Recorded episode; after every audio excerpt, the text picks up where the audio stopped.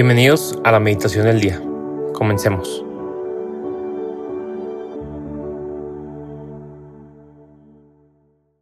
En el nombre del Padre, del Hijo y del Espíritu Santo. Amén.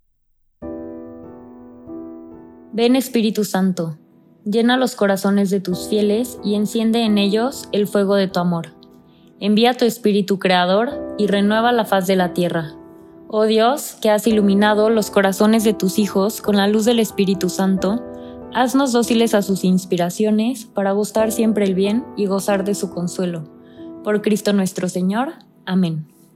Hoy, sábado 17 de diciembre del 2022, vamos a meditar sobre el Santo Evangelio según San Mateo, capítulo 1, versículos del 1 al 17. Genealogía de Jesucristo hijo de David, hijo de Abraham. Abraham engendró a Isaac, Isaac a Jacob, Jacob a Judá y a sus hermanos. Judá engendró de Tamar a Fares y a Sará, Fares a Esrom, Esrom a Aram, Aram a Aminadab, Aminadab a Naasón, Naasón a Salmón. Salmón engendró de Rahab a Boz, Boz engendró de Ruth a Obed, Obed a Jesé y Jesé al rey David. David engendró de la mujer de Urias a Salomón, Salomón a Roboam, Roboam a Abia, Abia a Asaf, Asaf a Josafat, Josafat a Joram, Joram a Osías, Osías a Joatam, Joatam a Acaz, Acaz a Ezequías, Ezequías a Manasés, Manasés a Amón, Amón a Josías. Josías engendró a Jeconías y a sus hermanos durante el destierro en Babilonia. Después del destierro en Babilonia, Jeconías engendró a Salatiel, Salatiel a Zorobabel, Zorobabel a Abiud, Abiud a Eliakim, Eliakim a Azor, Azor a Sadoc, Sadoc a Akim, Akim a Eliud, Eliud a Eleazar, Eleazar a Matán, Matán a Jacob, y Jacob engendró a José, el esposo de María, de la cual nació Jesús, llamado Cristo. De modo que el total de generaciones, desde Abraham hasta David, es de 14, desde David hasta la deportación a Babilonia es de 14, y desde la deportación a Babilonia hasta Cristo es de 14. Palabra del Señor, gloria a ti, Señor Jesús. De primera instancia, este pasaje del Evangelio podría parecer algo confuso entre tantos nombres, generaciones, descendientes, y justo esta genealogía nos demuestra que Jesús era parte de la humanidad, que él también tuvo abuelos, tatarabuelos. Nos habla de que de que Él sí se encarnó y de que todas estas generaciones fueron puestas para que Cristo pudiera llegar al mundo y posteriormente nosotros también. Podemos ver a lo largo de este pasaje los nombres de varios pecadores como lo puede ser alguna prostituta, a David con su pecado de infidelidad y lujuria, entre otros. Y esto es un símbolo de cómo, pues sí, Cristo se encarna de personas que fueron pecadoras. No era una genealogía perfecta. Y a pesar de todo eso, Dios viene y, no trata de bloquear este pecado, sino que Él acoge también esa miseria y la hace parte de este plan tan maravilloso de salvación. Y para mí el mensaje central de este pasaje y algo que me dio mucha luz fue que nuestro pasado, tanto de ancestros como de pecados, no nos determina. Por un lado, a veces nos puede pasar que en el árbol genealógico de nuestra propia vida nos encontramos tal vez con personas que, igual que esta genealogía de la que viene Jesús, pues fueron pecadores, ¿no? Que, que cometieron errores, que tal vez tomaron malas decisiones o que decidieron no seguir a Cristo y, y a veces la tentación pues un poquito puede entrar por ahí haciéndonos pensar que nosotros tenemos que ser igual o que ya es muy difícil cambiar y, y con este pasaje pues vemos cómo Cristo viene a sanar y a redimir todo esto.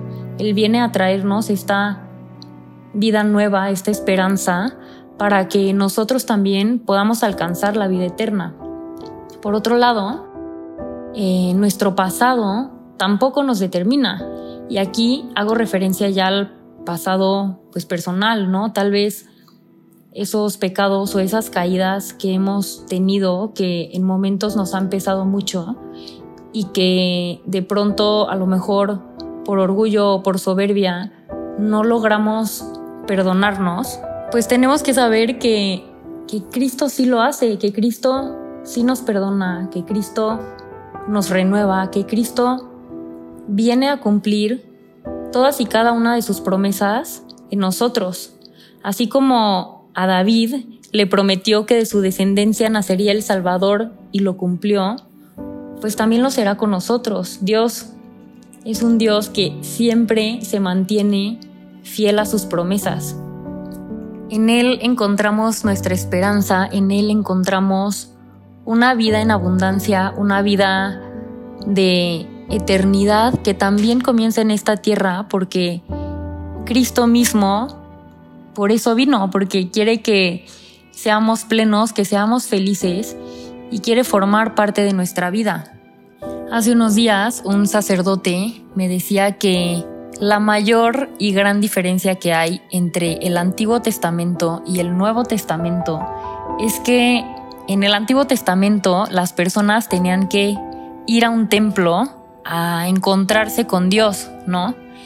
Y, y en el Nuevo Testamento, también ahorita que estamos en época de Adviento, a punto de vivir la Navidad, Cristo, así como se encarnó de estas generaciones imperfectas y las redimió y las sanó, pues también vino para que a partir de ese momento pudiéramos encontrarnos con Él desde cualquier lugar en el que en el que estuviéramos, desde tu cuarto, desde tu trabajo, desde el coche.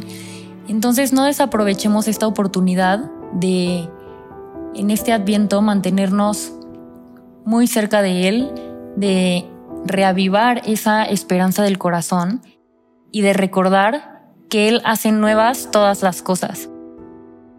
Para terminar esta meditación quisiera leer este pequeño fragmento de un libro que me gustó mucho, que dice así, Es Él quien de lo viejo hace salir lo nuevo y da a lo esperado su plena realización, quien no quebranta la historia, sino que la conduce a su término quien colabora con los hombres y de su pobre obra y aún de sus malogros, construye algo acabado. Te invito a que te quedes unos minutitos en oración y busques tener un encuentro personal con Jesús.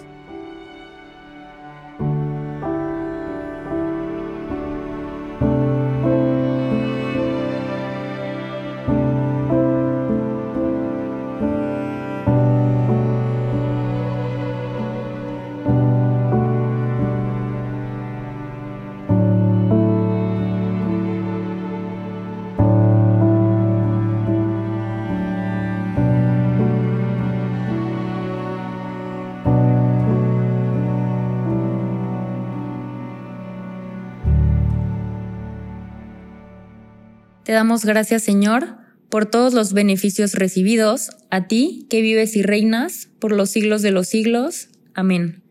Cristo Rey nuestro, venga a tu reino. María, Reina de los Apóstoles, enséñanos a orar. En el nombre del Padre, del Hijo y del Espíritu Santo. Amén.